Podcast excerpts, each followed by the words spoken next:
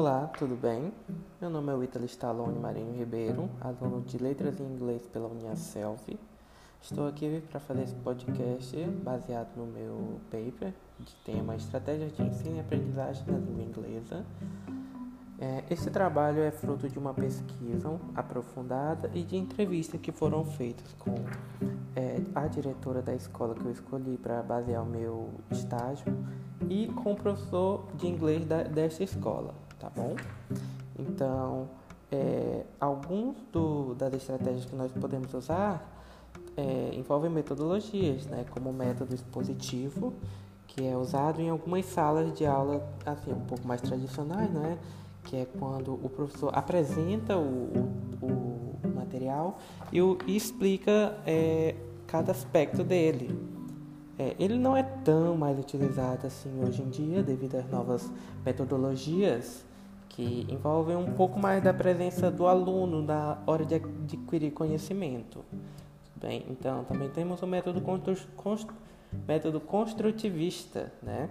que a, o foco deste método é o ensino é, um ensino relacionado com os gostos e interesses do, do, do aluno, né, do colegial, é, que, in, que haja uma facilidade na agregação do conteúdo, é, que ele consiga absorver é, de forma melhor o conteúdo baseado no que ele gosta, um filme, uma música, um livro.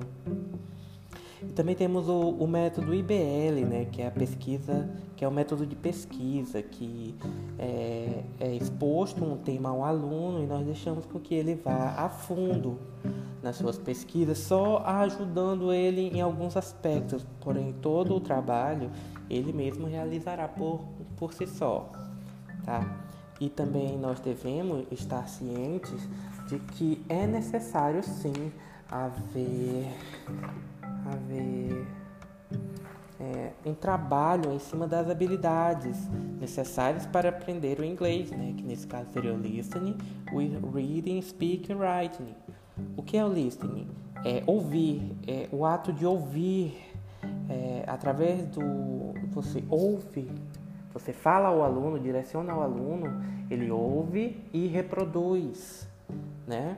O reading é a leitura, o, você ensina o aluno a, aos sons, ele, ele tem que aprender os sons, tem que conseguir, mesmo não ouvindo a palavra, ele com a leitura ele consegue observar e, e tentar gerar o som da palavra, né? Que isso já engloba o speaking, né? O reading e o speaking estão, estão conectados, porque a leitura você lê e fala, né? E, contudo, também temos o writing, que é saber escrever essas palavras através do você ouve, listening, você ouve, então você escreve, writing.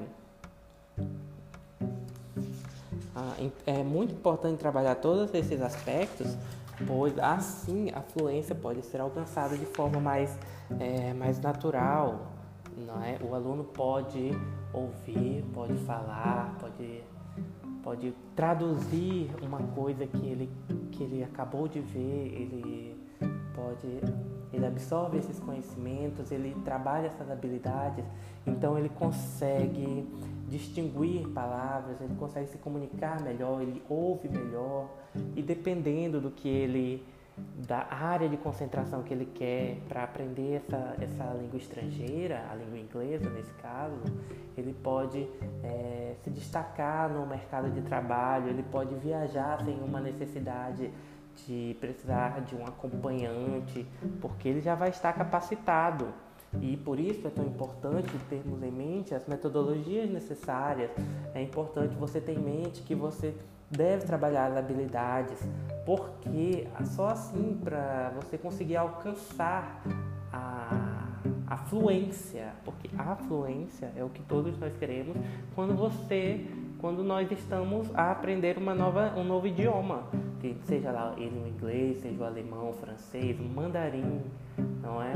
é letras em libras, é a prática a prática, o estudo e tudo isso nós como futuros professores nós temos que saber desenvolver, temos que saber qual metodologia usar, temos que focar no aluno, no individual, temos que, que focar na classe. Se, se só o foco em classe não está funcionando, nós temos sim que passar para o individual, porque nosso dever como futuros futuros é, futuros professores de língua inglesa é poder capacitar nossos alunos ao máximo possível.